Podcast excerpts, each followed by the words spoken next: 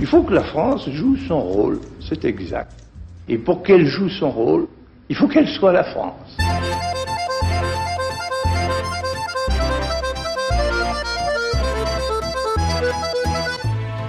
Raconter la France autrement, un podcast du temps présenté par Richard Verly, avec aujourd'hui notre invité François Garçon, auteur et essayiste, vice-président de la Chambre de commerce suisse en France et auteur prolifique dont le dernier livre s'intitule France, démocratie défaillante. Il est temps de s'inspirer de la Suisse, publié aux éditions de l'Artilleur.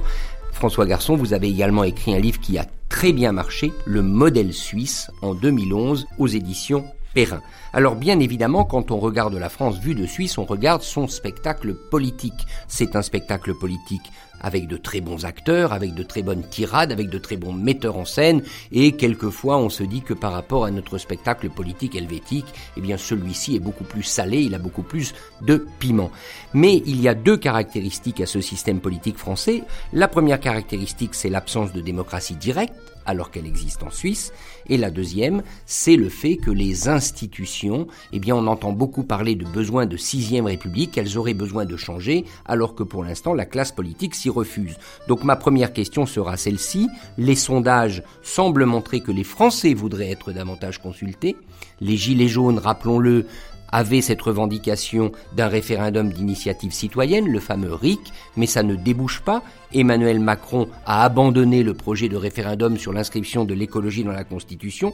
Pourquoi la démocratie directe n'est pas compatible avec la France? Moi, je poserais la question différemment. Je dirais pourquoi est-ce que la démocratie directe n'est pas compatible avec la manière dont les élites dirigent le pays?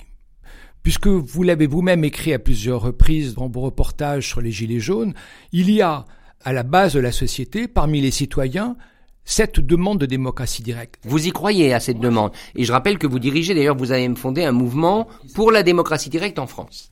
Euh, démocratie directe pour la France. Donc j'y crois, mais je pense que la démocratie directe est orthogonale avec euh, la démocratie de concours.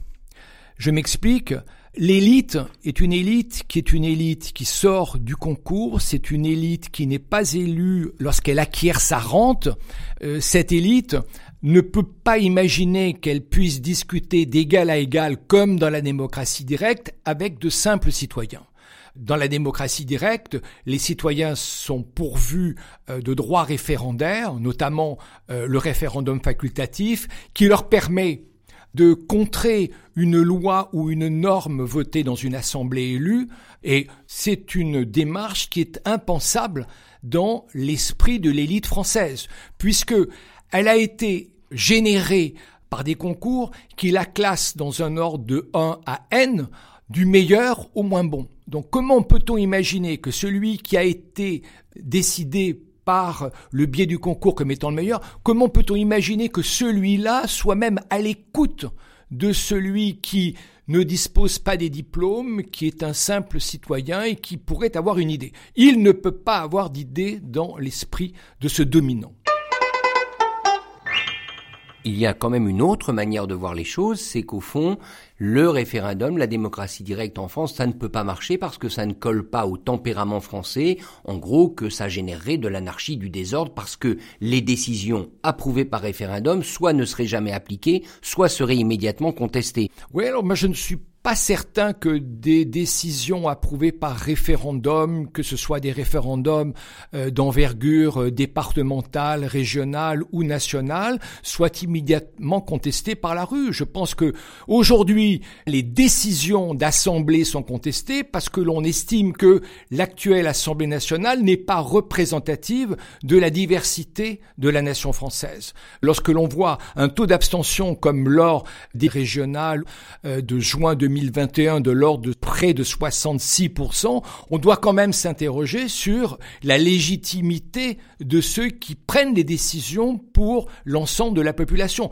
Donc, euh, les Français sont-ils plus frondeurs que leurs voisins suisses? Je ne le sais pas. Ils le sont effectivement euh, aujourd'hui, mais s'ils avaient cette qualité de pouvoir intervenir dans le jeu politique de manière régulière, je suis persuadé qu'ils passeraient de cette fronde violente médiatiquement à quelque chose de beaucoup plus régulé, à quelque chose de beaucoup plus pacifié. Je ne vois pas en quoi les Français seraient euh, génétiquement très divers de nos voisins suisses, belges ou anglais. Le référendum n'est pas en France un peu populiste, risquons le mot, ou en tout cas perçu comme tel? Non, le référendum en France est un plébiscite. Donc euh, on ne répond jamais à la question qui est posée, on s'oppose au gouvernement qui est en place. Donc c'est la plus mauvaise manière de poser le problème de la démocratie directe. Le système suisse sur ce plan-là est quasiment parfait. Du reste, à mon avis, c'est une des raisons pour lesquelles c'est quand même le pays le plus prospère de la planète, il est leader dans l'innovation,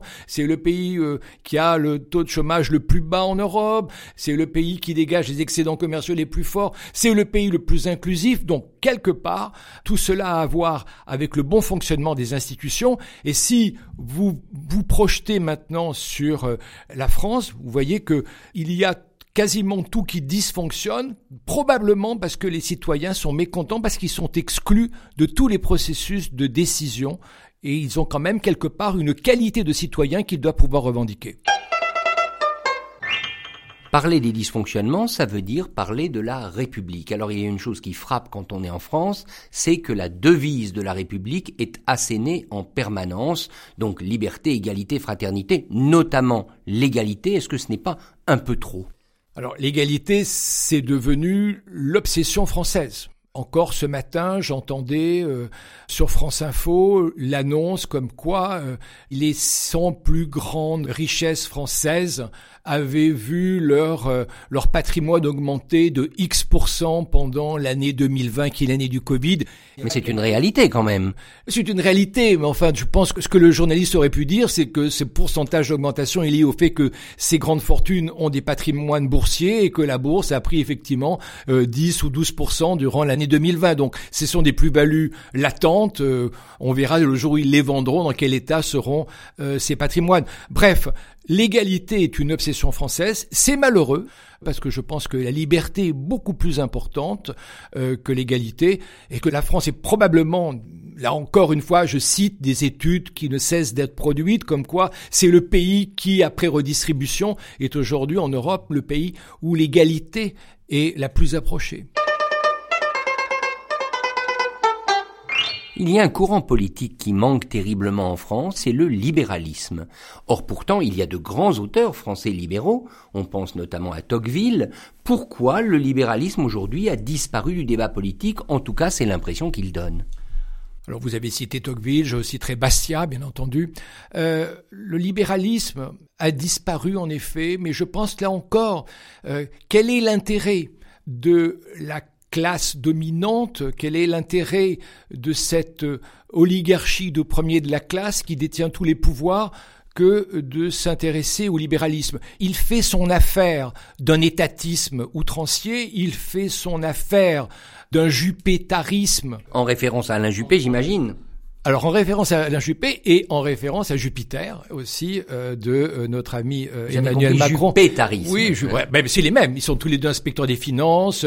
ils ont mené exactement la même politique que, que tous les autres. Donc, quel est l'intérêt pour ces gens qui aujourd'hui disposent de tous les pouvoirs de se soucier du libéralisme? Finalement, ils gèrent le pays à la manière de leur propre patrimoine et ça leur suffit amplement, je crois. François Garçon, merci beaucoup. Nous nous retrouverons la semaine prochaine avec vous et nous parlerons de ce qui va beaucoup préoccuper les Français et peut-être aussi un peu les Suisses qui s'intéressent à la France ces prochains mois, c'est-à-dire l'état du pays avant l'élection présidentielle. Autour de cette question, est-ce que la France de 2022 sera vraiment différente de la France de 2017